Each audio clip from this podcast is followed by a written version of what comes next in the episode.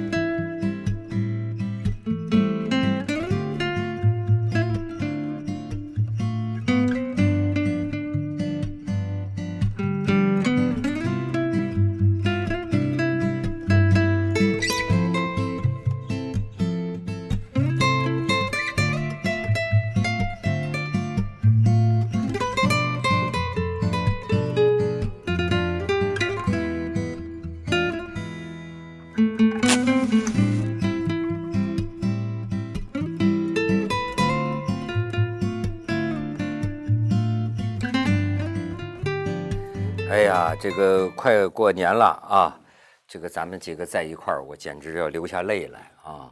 怎么那么可悲是吗？不是，我们这个这个在一起，真是兄弟如手足啊，妻子如衣裳啊。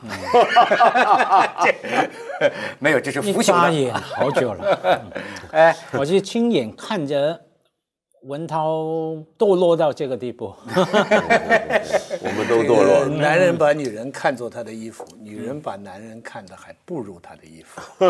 真是，你说你比如说这么多年，你说我看文道，我是亲眼看着他从没有头发到没有头发，那个这从来你就没留过头发，从来就没有。我看我看见他一直变瘦嘛，我你好像比我认识你的时候还还瘦好像是啊，对啊好，像通常人家越越老但是越胖，我们这中间变化最少的还是文道。对对哎我们都慢慢苍老，但是文道还是我也是，我白头发其实很多的，只是因为头发短。但是呢那天呢，他们问了我一个很敏感的一个问题，嗯，我就觉得这真是够考人的。怎么了就是说，哎，咱们就过年了，咱们就讲这个亲戚啊的感情，嗯你就发现呢，亲疏远近很有意思。比如说，我有兄弟，对吧？上有哥，下有弟，那呢，我们就聊这个事儿。我跟我哥哥、跟我弟弟，我们平常几乎都没有联系，各有各的生活，对吧？各有各的生活，那应该说也也也跟是跟比跟咱们交流少太多了，几乎就没有交流。回家，我们家的男人也都不爱说话，回家也没几句话。哎，应该说呢，平常真是不是很密切，对吧？然后呢，他们说说你说说，假如啊，上帝跟你说说你要选择一个人这个破产是吧？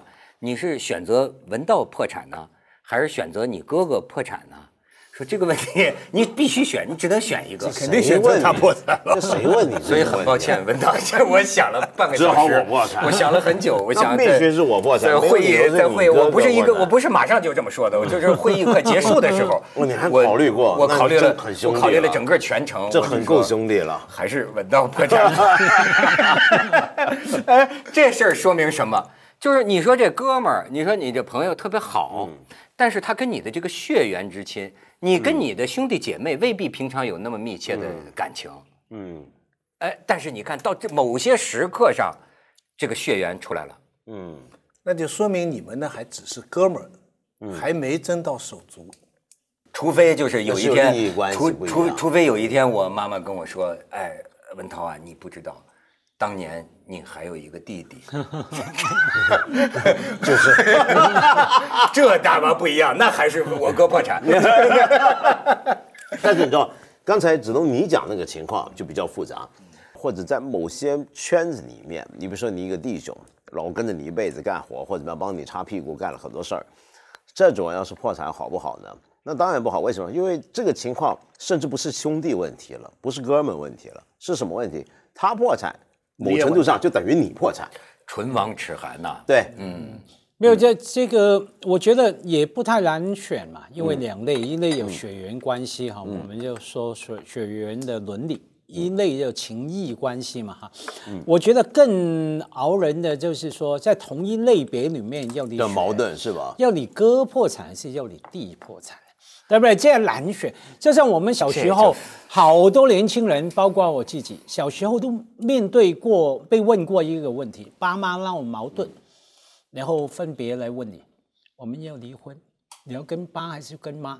哇，那个那个挣扎，我们都会心中有个偏偏偏向嘛。比方说，妈妈当然比较呃包容支持，都想跟妈哈。可是爸来问你的时候，你不敢讲啊。给他一巴掌就打了，你知道吗？那可是心里也还是爱巴的哈。所以说，在同一个类别，你到底要你哥破产还是你破产呢？哎，没有，你要你爸破产还是你妈破产？不不不，佳慧，我觉得不同。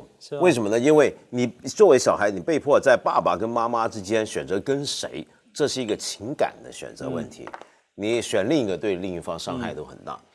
但是呢，兄弟或者要要破产这件事儿啊。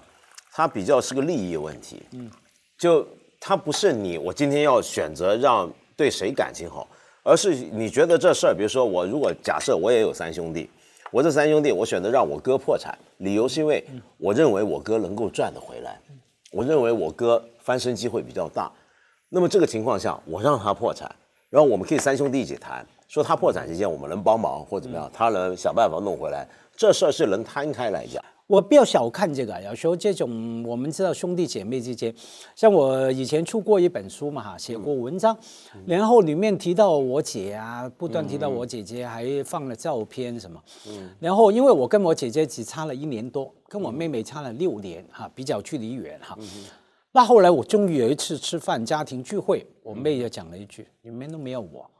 好像没有提到我，哎，我才知道，其实我跟他们两个都不亲，因为我二十岁之后就离开家了，很少回来哈。那原来这样一个一个文章的事情，作为妹妹，她会觉得你偏心啊，这个你自己想是怎么样是一回事，对方怎么样想。怎么样感受？又是另外一。哎呦，你知足吧！你妹妹还会看你写的书那，不错了。我把我几个哥哥都解了，一个人都没有了。你要知足了。我刚才在讲那个兄弟之间啊，不完全是一个呃情感的血缘的问题。今天啊，很多的这个兄弟哈，其实现代社会结构里，如果你是一般人的话，兄弟之间的关系不那么密切的。除非有些特例，有很多在，尤其在不同城市，尤其是到了中年以后，大家管各家，很多时候就是过年聚一聚，日常生活不那么。什么时候会变得密切了呢？就是你刚才的问题的前提，你有能力叫他破产，或者另外一个人破产，这就说明你是这你你你是一个很有钱的人，你的兄弟那就靠拢了。你明白吧？他们本来做的什么生意，本来做的什么事情，都会变化。这个我亲眼见过很多这样的例子，兄弟姐妹都转行了，转行了。这种时候，这些兄弟姐妹关系。绝对不单纯是一个血缘关系。哎，那你要你要这么说，那我觉得我我兄弟可真是富贵不能淫，呃，贫贱不能移。那是因为你的权力还不大。我啊，是吗？主要是我的错是吧？我说，我哥哥和弟弟，我觉得他们甚至是变成特别有自尊心那种，就是说我不要占这个弟弟一点便宜，对，反而是甚至对，反而是甚至我有时候搞不太懂，就是说我甚至那个时候我记得还问周围的人。我说这个伦理道德，我说比如说，我说我觉得要是一门三兄弟，有一个人挣钱多一点他是不是应该兄弟们均贫富呢？嗯，哎，我还问这种问题，但是我记得旁边一个老哥就说说这个没有这个讲的，就是兄弟几个过去有各有各的发展。他说这一般这个他我就记得他教我一句话叫救急不救穷，嗯，哎，就是你说的到要破产了，你就要出手。可是还有另一种情况就是。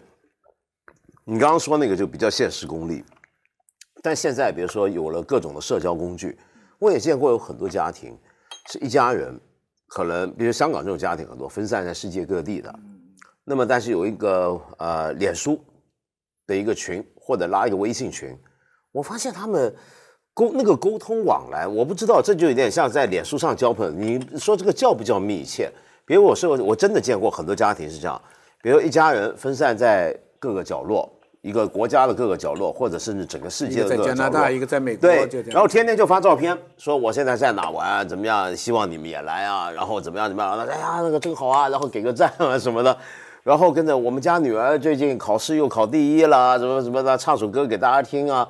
那这个联系，比如说刚才我们说是平常联系不多嘛，但现在因为有了这样的社交工具，我发现有些家庭他们的联系比起我们以前那个经验要密切多了。哎那这个情况又怎么样呢？哎，这个挺有意思。嗯，本来我们说啊，这个你比如说这个从手足兄弟啊，嗯，你说到亲戚，这个前些年我还记得啊，一说到春节呀、大家就觉得这亲戚简直跟灾害似的。一说起来，一个是这个过年回家，好家伙，七大姑八大姨来这儿，这个负责关心你的婚姻问题啊，就是不是很大压力嘛？再有一个是就借钱，再有一个就是借钱的问题。但是反倒是我现在也听见有人像文道这么说，说现在有了这种现代社交工具之后啊，好像亲戚们又联系起来了。而且压力没那么大，而且压力没那么大春春节压力没那么大借钱不是更容易吗？支付宝，呃，我文涛借五十万，支付宝转给我行吗？不是更麻烦吗？，我记得有一阶段有一阵儿，很多人说起亲亲戚来就怨声载道，好像就是说过年怕烦，这个尤其是大城市。我据我知道是上海啊，这个北京啊，有很多我认识的人过年就出去旅行。对原因之一就是怕烦。对呀，哎，就就是吃来吃去，就是这些人家，那说一年到头也不怎么来往，说起说说起来坐在一起吃饭也没话说，就是对不相干。一年到头不来往的，做的事情也不相干。有的人甚至下一代红包就尽管发了，发完了以后是谁也搞不清楚谁。都不认得。哎，就是不不大认得，就是这样。那现在呢？也许你说的通过这个微信啊什么这对，个，因为我真的见过很多人，包括我自己家亲戚，他们是一大家人在那边聊，然后平常聊聊得很欢，然后总是甚至还在上面约什么时候一起上哪玩，这是这是好的事情或怎么样，这是很奇特情，蛮奇特的，就就是我觉得觉觉得好啊，像刚子东说，亲戚朋友一堆，其实不熟没话讲哈，平常没来往。可是有了网络，我我们以前不熟，悉因为我不知道你平常干什么嘛。可是平常网我们反正就刷屏了啊，礼貌的加上啊，你加我这个账号，我加你这个账号，然后刷屏总会看到。哎，原来我这个小表弟现在学煮菜，哎，原来我这个小表哥学佛，啊，原来这个坐牢，然后，然后呢，现在明年呢坐下来有的聊了。啊，文涛表哥你在哪里好吗？你那 个那表弟来传传佛法是吧？然后我觉得这个对整个交往不错的，可是有一个麻烦是，我试过哈，去朋友家拜年什么。我我们刚说嘛，自己平常用这个跟远在加拿大的阿姨打招呼，嗨，你的狗好吗？这样好，无所谓。重点是你去拜年的时候，每个人那时候都跟自己的加拿大的人拜年。我们礼拜 呃礼貌上总要一起来看看嘛。你拿出你的 iPad 跟加拿大的谁谁谁表姨来聊天，哎，佳慧、文涛，你们看看啊，Hello，你好啊，我是子东朋友。弄了半天之后，轮到文道，你要跟你那个美国 New York 的叫表表姨拜年，这样我们又要过去打招呼。对，然后跟着他是个澳洲、澳大利亚的谁谁谁，对对，轮到他是澳大利亚的亲戚的。不是不好，长时间拜了八个钟头，结果你才能离开家里的。要反过来拜一堆自己不认识的人，反过来，比拜山还我每次讨厌过年吃那种饭，就是说一桌有半桌的人，我不不搞不清楚名字的，最后还是要买单的这样的一个吃饭。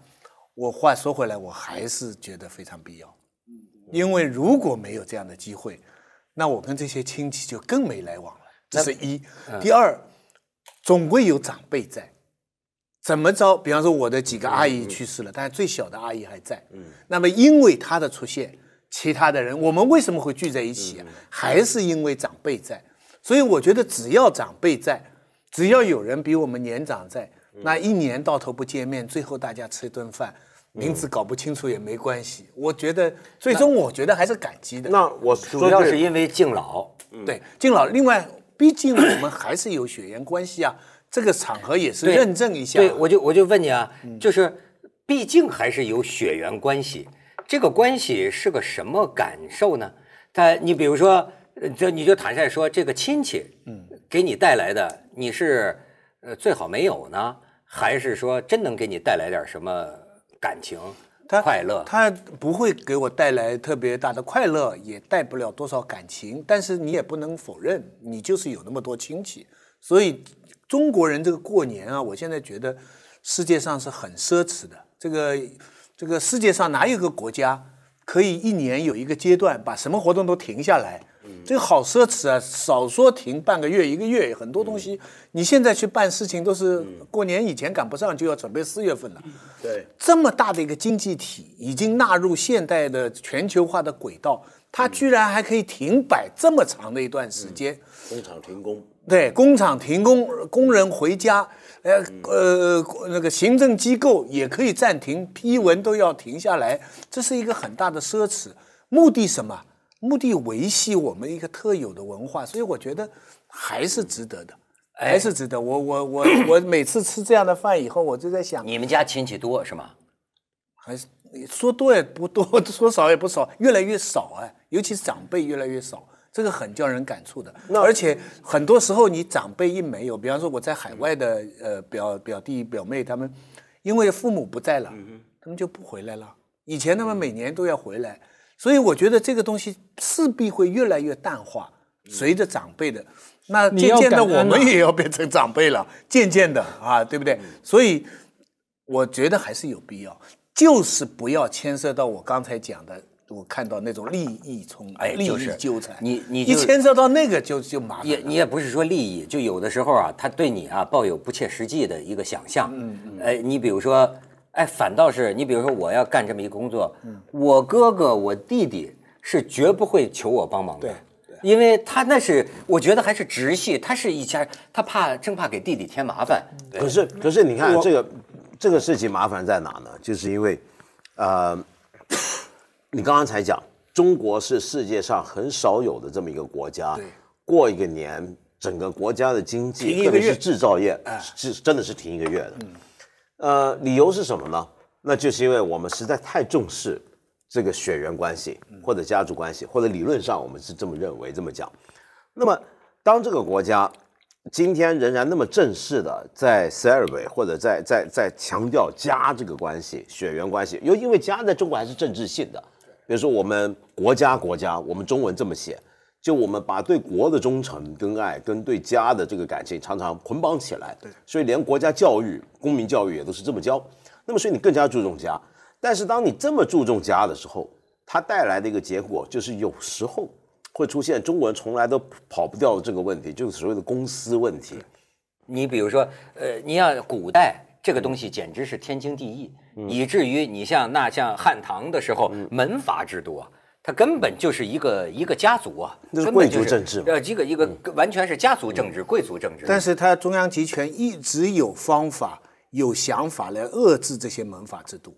嗯虽然古代理论上好像这个呃家这个这个亲人跟国君王的统一关系哈，可是你想想科举制度，中国的科举制度之廉洁啊，你不能因为你的家人春节跟你磕头，你就给谢题目给他，对否则就杀头。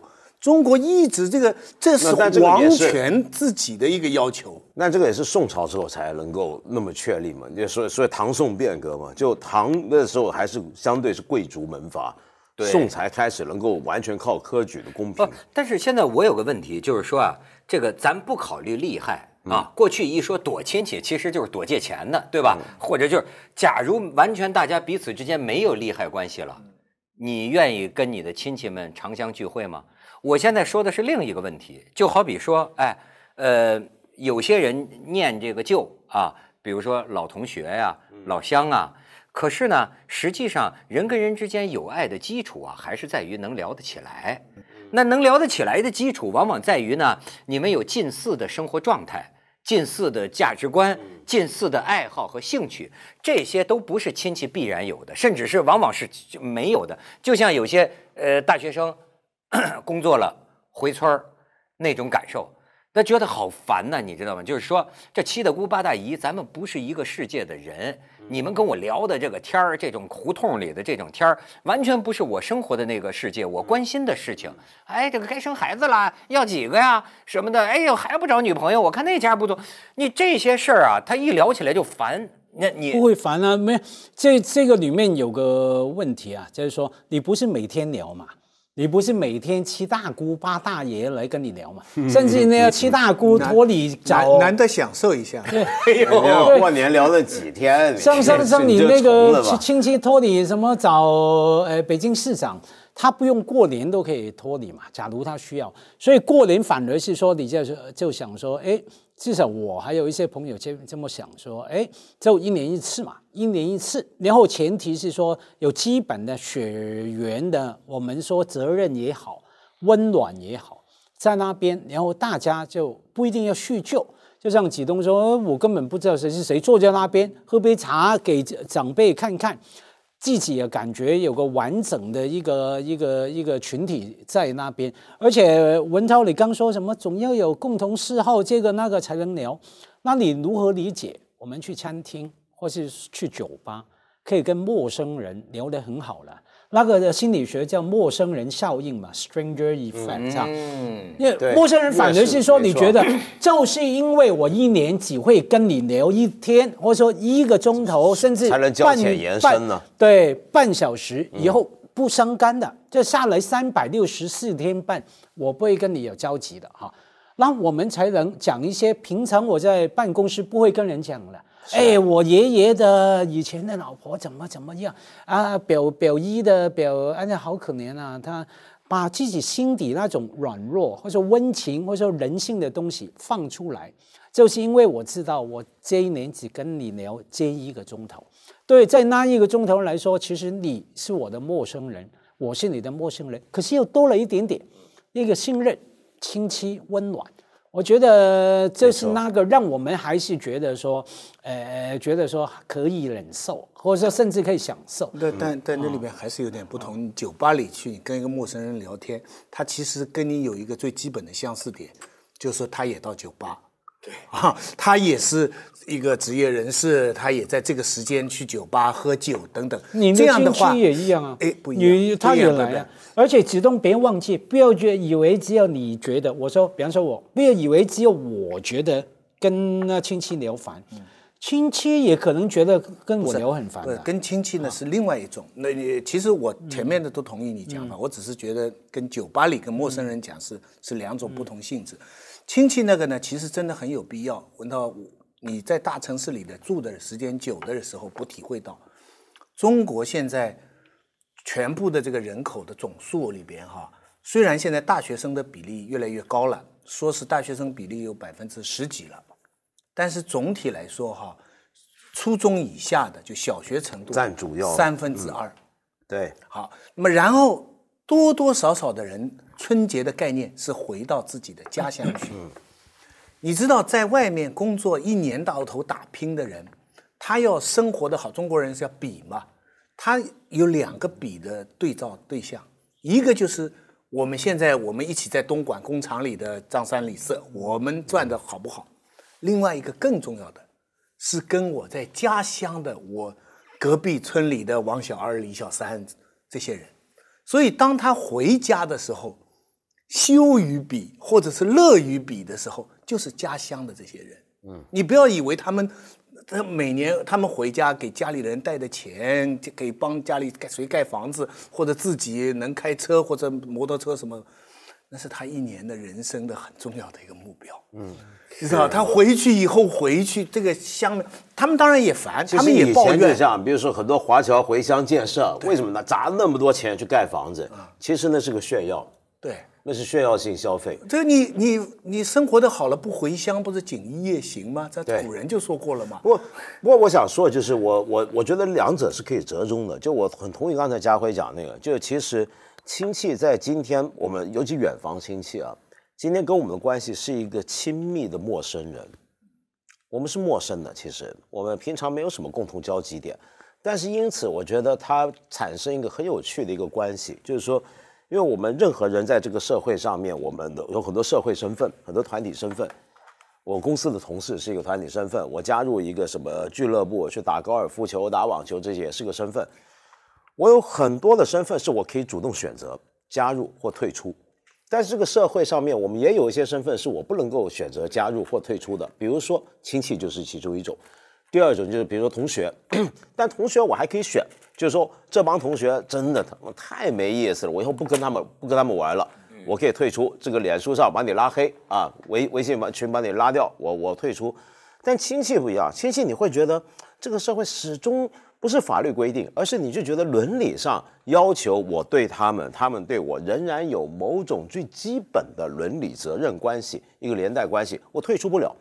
那么因此，我可以说我跟他们相处，跟跟七大姑八里，我退出，对吧？没你没法退出啊，对吧？你没法退群是吧？你没这时候的不同呢，有时候可以显示你的优越感，有时候使你给你烦恼。但是不管怎么样，这都是比较对来，的。但是我我觉得不，我我想说的不是比较，而是什么？恰恰因为这是被迫接受的，就等于你你生在什么家庭，这是被迫的一样。因为被迫，它反而带来一个好处，在我看来，就是这种被迫，一方面因为我们基本的互相的伦理血血缘上带来伦理责任，使得我们有要有一个最基本的信任，哪怕这个信任有多脆弱。第二，因为有这个最基本的信任，才使得我比在酒吧跟陌生人说话，有时候会说某些话，比如说，呃，我除了不能够讲伤害家庭内部关系，比如说告诉，总不能告诉这个你老婆的大哥说，其实我有小三，对不对？但是你能告诉他说，我公司那个上司那太怎么样，我们现在想把把怎怎么样给搞掉，这种话你觉得很阴暗的东西，你觉得大家偶尔见一面能够讲讲。还有一种是什么呢？恰恰因为现代家庭跟过去家庭不一样，过去家庭是一家子呢，很少说一个家庭之中谁特别富，谁社会地位特别高，谁特别不行，或者大家干的不一样。以前的家族是早就均贫富了。一荣俱荣，对吧？一损俱损。对，一损俱损。但现在不一样，现在一个那么大的亲戚网络里面，每个人可能分散在不同的地方、不同的行业、不同的教育水平。那每年一度，你被迫的大家在一起，我觉得是一个很好的打破自己的那个泡沫的机会对。我们今天临时的跨越社打会破社会圈层，真的你你你真的就是因为广泛接触社会不同层次的人每年过年回家就是一次采风了。你想想看，这个你平常你你天天你在群里面微信那些都是跟你没错有相气味相投的人，哎，对吧这是这这是被迫是所以我们要建立正能量。对于人生很多的苦恼，你可以有正能量的理解，对吧？这为什么就是说所谓现在时髦的话，过年回家也是一种修行嘛。佛 系佛系，哎，修呃不是这这东西还真的是你你比如说你要叫我觉得现在客观事实是什么？哎，不要说跟亲戚了，你跟就直系的，你跟你的兄弟姐妹、父母亲共同语言也越来越少，很多的家庭我过年回家，我跟你说，主要就是躺着，没有话讲。然后就看央视。对，看央看春 春春晚晚，现在看春晚的都不多了，就是躺着。然后呢，甚至是呃，父母亲老头老太太在一个房里，孩子们要是卧室多的话，就一个卧室一个人；卧室少的话呢，就都在沙发上躺着。这春节啊，实际上是一种让有时候让我觉得非常颓废。他们说很欢庆，可是我自己对到很多家庭的这个采风，我觉得春节是最颓废的时候，你知道吗？就是那种。而且而且就面色苍白，这晚上可能也没睡好，就是这里边有很多具体问题。他睡惯了自己家的床，你明白吗？他回到家一般晚上都失眠，嘣吧的又吵，所以一个个都是面色惨绿，然后就是他呈现出很很颓废。所以我我现在真觉得就是说挺有意思的，就是说你看人群的这种亲缘关系啊，跟这个人类探索认识宇宙啊。我我我自己肯定是偏见啊，瞎想啊，我觉得有点对位的关系。就比如说，当年我们认为地球为中心，对吧？地球是中心，那就像一个家族，你看是有中心的。后来呢，我们知道地球不是中心，太阳是中心。你看我们的这个这个种族家族啊，就离开的远了一点儿。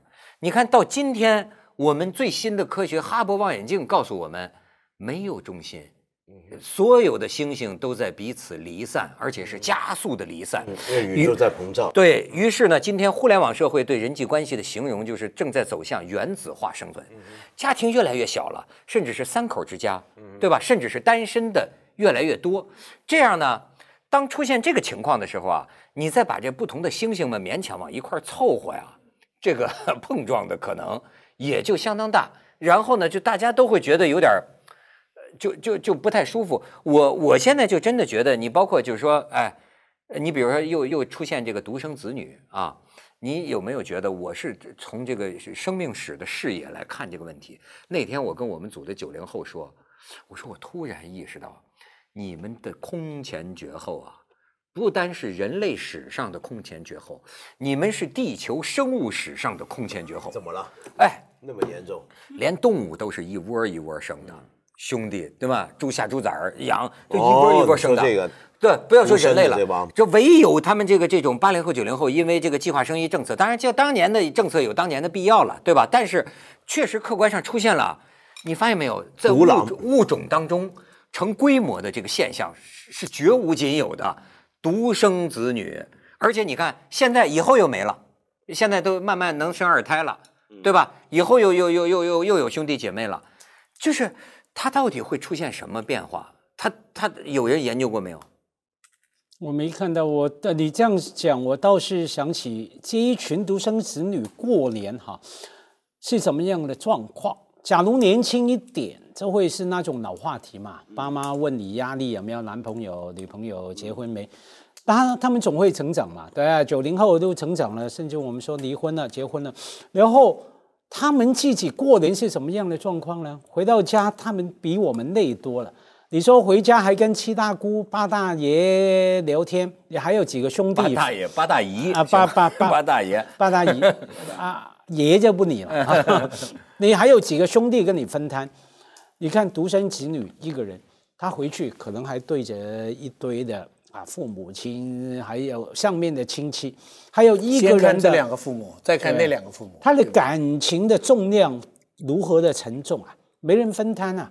那，我现在不是说分担呃照顾他爸妈的健康就好，光是过年那几天，他要拉开他的笑脸，对着这个上面一大群亲戚哈还要取悦啊！啊，那真的非常可怜的、我们要同情他，所以多跟九零后聊天是对到底在人格成长上有什么不一样？我现在发现这是个疑案，就是哎，徐老师，你觉得就是说一直就在说这个独生子女和有兄弟姐妹的，咱们是有兄弟姐妹的，你觉得真有分别吗？也有些人不承认，说那其实孩子都是自私的，孩子都是自我中心的，跟有没有兄弟姐妹没关系。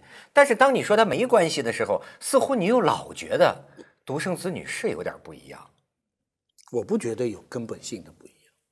我我的几个哥哥都比我大十几岁，所以我感觉我小时候就是一个独生子女。我、啊老小我，我进小学，他们都大学毕业了，所以就是根本就是兄弟兄弟的关系啊，就不大像个兄弟的关系。和他们，你想我进小学，像长辈跟他们大学毕业，对不对啊？所以我等于是也是一个人的长大的。那不是啊，但我也不觉得我是独生的这个。你比如说，呃，平常我们观察到，要是上边一堆姐姐的那个男孩老小，那会有依赖性，对，是吧？他就是他是有关系的。你你你再比方说，就是我我也是这么瞎猜，我是综合了很多这个网上的评论，我就会有一个假假设呀，它不一定是真的啊，就是说，像我们有兄弟呃姐妹之间呢，它有一种平行关系吧，呃，有一个亲疏远近。我现在有时候，你比如说我听啊，这个呃，比如说八九零后、八零后的孩子，的父母亲骂他，父母亲骂他骂的最多的是什么呀？你这个养不熟的白眼狼，嗯嗯，就是养不熟的白眼狼，就说他一个就是好像这个这些父母会觉得这孩子啊不知道冷暖，不知道好歹，不知道人家对他好不好，就我这你觉得你说的这个是独生子女的小孩啊？啊，独生子女的父母亲，我看到网上很多就是说，这孩子就是就是说啊，呃，他会不会有一种啊，对于亲疏远近的这个呃这个分寸，亲疏远近的感觉不太敏锐？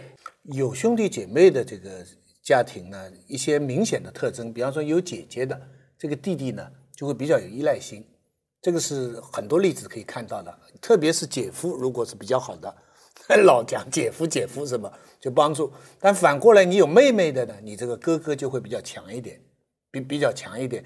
那么假如有几兄弟的话，一般来说你不是绝慧就是决心。这个角色的分得非常清楚，就决心就比较承担的，家里的事情比较承担的，绝慧就是比较反叛不管的，但我比较理想主义的，这个都会。但是你刚才讲的，如果是独生子女家庭呢，这些角色扮演都不存在了，没了。嗯，就是说他他没有，他既没有姐姐，也没有妹妹，对不对？他也没有哥哥，也没有弟弟，所以这些在家里从小，可我们认为的一定既定的强或者弱或者怎么样的角色都没有了。当然，这个也也还要看其他因素嘛。你有没有堂兄弟姐妹哈？很很多因素。我倒是听过一个九零后这样跟我讲哈，因为我也觉得说，他好像很很孤僻、无感哈，对呃对，有点冷冷漠。对，我听他讲理由是什么呢？他说：“马叔啊，我必须要及早训练自己，不要沉溺于哀伤，要无感，要学懂不，当然不像文道学佛说蚊子咬我，只是感觉不疼啊，他是要尽早学了把痛感，把那种很很强烈的哀伤感情切断、隔断。为什么？嗯，我有一天会面对我爸妈都不存在。”他说：“当他们老去、病了、死去了，整个过程我一个人面对。嗯哼我假如我哀伤，我怎么样面对？我面对不了。我现在我假如不先打预防针，它是一种自我训练的预防针自我催眠要麻木不仁。啊，而且要训练，不仅是催眠，啊要真的习惯。因为有时候我们的情感反应是一种习惯而已嘛。你习惯用愤愤怒要来回应，用呃慈悲来回应啊，是可以学回来的嘛哈。他要我尽快学习，还有习惯这种的感情，把它冷下来的方式，来面对我下来可能有很漫长的十多二十年，要照顾我爸妈的病，哎，那不是容易的，不是说身体时间的照顾。你看着你一个那么亲的人老去死去，在你手中那么那么无力哈，然后之后再来是什么呢？爸妈不在了，嗯，那没有堂兄弟姐妹，地球上只有他，地球上只有他，老公不能靠的嘛，我我跟你说一下，我真的认识有几个人是这样，活生生的例子。这不是假设说将来，而是现在已经发生。我很偶然的认识了大概三四个八零后、九零后，都是很年轻的时候，父母就不在了，就这两年的事儿。啊，然后就自己一个人，有的还好有结婚，有的就单身。OK，你知道过年对他们现在意味着什么的呢？而且现在的家庭亲戚关系又跟以前不一样，很疏远了。就大家庭，就像刚才我们讲，变成一个原子式的小家庭。那变成原子系小家庭，当父母都不在了，那家乡的那些远亲、其他亲戚对他来讲就更遥远。那他到底还回不回家呢？这是什么叫回家？就过年到底是怎么回事儿？那过年一整个月，全部人都在放假的时候，那他在家干嘛呢？这是孤独的星辰。孤独啊，很孤独啊，就就真的是我没想到我，我遇到这几个小孩，我都觉得很震撼，就没想到八零后、九零后啊，对啊，原来他们今天会这样。我呃，就是我说的绝对不足为训，因为咱们能接触几个九零后的啊，嗯，但是我只能对我自己的体验负责。就我接触的有限的九零后，让我感觉到他们跟我们跟我不同，我少了呃，比我来说呀，少了一种啊，就是怎么说呢，情感的那个黏黏糊糊，就是让我觉得暖的东西，暖的东西，就是你比如说啊。我我小时候想起，我现在想起我哥哥，我闭上眼睛想起我哥哥，你看，我想的是这个这个血滴飞溅，这他的脸上兄弟在写到干嘛我哥哥在战斗，你知道吗？在帮我打架，无数次的就有人欺负我，我以为你哥哥是王成呢。对，我就我就我就就想起那个飞，就是这个这个有还有个女的长发在飞舞，那是一个大比我大很多的一个女的，她就欺负我这小男孩，结果我比我哥哥都大，我等于我哥哥跟一个成年女子。最后打的我哥哥也是没输啊，当然被抓的一道子一道子。我他非现在常生气，明明跟那个女的好起来，他哥破坏我好事。哦，我闭上眼睛，你看 教我打架，而且呢还有一个什么呢？他带我呀跟他们这个年龄的孩子玩儿。嗯，在我那么小的时候，这是很开心的。哦，对，小时候常有这个。小时候愿意跟大大的比自己，对带着弟弟来玩。你你你不愿意跟爸爸玩吧？是但是你跟你比你稍大一点的孩子玩，对很好啊，觉得跟大孩子们玩我小时候也是，有些有些同学就带着弟弟来。对呀、我有有这些记忆，而且就有一种就是哥哥而且哥哥是永远的这种，你比如说，我记得我跟我哥哥，我哥哥发明那个弓箭在家里，然后呢就互相隔着门，我一露头，啪射中我了，哇，我就哭了，我回来我要告爸爸妈妈，我哥哥就是哎不要告爸爸妈妈怎么办呢？说我要射你，行，我现在还记得我我闭上眼想我哥哥就脖子上几个血点儿我说我要这么近，砰，大小孩不懂事啊就射我哥哥就笑着这么忍，就为了不让我告诉爸爸妈妈。我就觉得这些记忆呢，使得我呀，就就是融入了你的基本的人格生产。一种情感。就我老觉得我要跟一个人关系近了，你甭说咱们是亲戚也好，或者是老哥们儿也好，呃，这这个这个这个朋友都好，我老觉得咱们哪怕都不好了，咱们都决裂了，咱们都掰了，我让你失望了，哎呀，我这个底色上还有一种绵绵不绝的。就是这个一哥们儿，一哥们儿里就是就是情谊，就比如说我最好的哥们儿，哎，你要是伤害了我，你要是占了我的便宜，没有关系的，真的，咱们可以呃疏远，可以，我不会埋怨你。可是你要不是我的朋友，你占我便宜，我跟你死扛到底。但就是他们就觉得为什么会这样呢？别人对你好，我才对他好啊。那难道说对你不好，你反而呢对他好吗？哎，我还就是这样，就只要我认可了你，是我的哥们儿，你对我不好，我可以接受。所以变对你而言，你们兄弟的关系变成一个你可以推而广之的类比，对不对？你可以比类出去，对因为你把这个感就没有这个类比的可能。我有时候就会发现，就是就是说啊，你对我好，我就对你好，这个是很快的，对吗？但是呢，你稍微让我失望了，或者你你不尊重我自尊心了，我稍微受点个去你，就是就有点像这个炒菜的一变脸节锅，是吧？哎，这个变脸变得非常快，咵一下子，我这个河北人，我发现我很不习惯，就人 突然就冷了，突然就翻脸不认人了。这个可能要做拉开一点时间，而且要做大量的具体的、感性的例证的分析。对对对这不能作为概括和理论上，因为真的要从理论上去要讲的话，倒的确是件大的事情。中国文化之所以跟日本的、跟西方很大的不同，是因为从周朝开始，就是不把所有的王位财产传给长子。这跟其他文化的根本区别是从那个时候开始的。日本和欧洲，你家里有再多的东西，全部是给第一个第一个小孩的，后面的没有的。中国从从周朝开始，父母父亲有权利决定给哪一个。是吗？，对我不是一般还是说立长吗？，对立班立长，但是他可以是立第三，可以立第四，啊啊啊而且他可以平分。啊，所以呢，对中国人对父亲有一个要求，要他做事要公。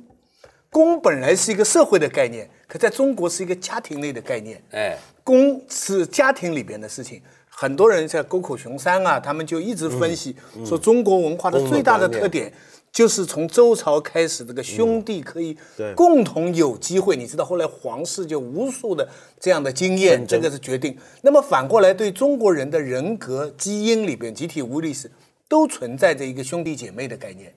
换句话说，我们的基因遗传里边都有兄弟姐妹这个因素在，就像你刚才说的。那么现在这一代出现是没有的，当然他们现在还很快。比方说，我回想你刚才讲故事的时候，我就回想我女儿怎么办呢？但是他有两有一个两个表哥跟一个表姐，嗯。啊，是是他妈妈的呃姐姐两个姐姐生的，呃一个哥哥一个姐姐生的，关系非常接近。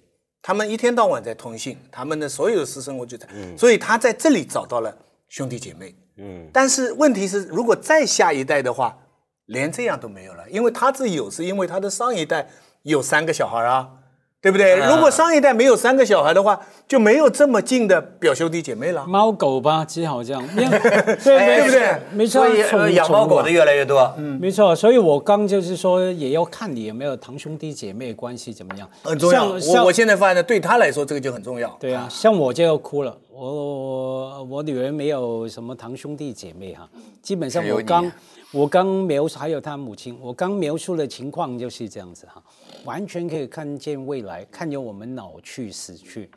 你想，刚闻到说过年对他什么意义呢？对不对？过年的时候，哎，他跟他他妈妈不在了，我不在了，然后他可能去我姐姐啊，我姐姐也不在了，哎呦还是有一些远房亲戚啊，去完人家家，可能吃完一个饭，其实经过热闹之后，我可以想象我女儿走路回家那段路，回到家，哎对不对？看到我两个遗这这遗像抱歉，还是有老公，还是有老公，还是有老公。你。你这个遗霸像在那权的父父父权太厉害了，光想到自己的遗像，没想到他身边有老公的嘛，这 就是。啊，这个可能性不大啊，为什么？经过我灌输，我说好男人没有的，你看文涛，还有那文道叔叔，子东，嗯，这这看着吧，所以今天就只剩下咱们兄弟如手足了。是好多事。哎，谢谢谢谢谢谢谢谢谢谢。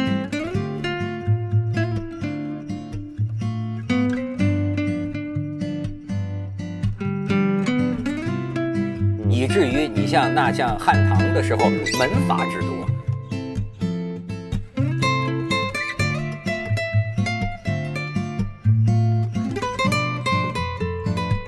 一乡不是锦衣夜行吗？这古人就说过了嘛。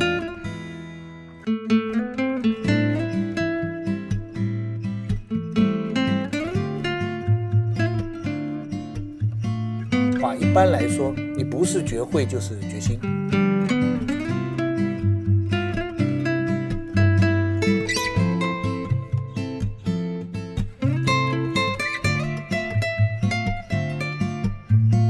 很多人在沟口熊山啊，他们就一直分析。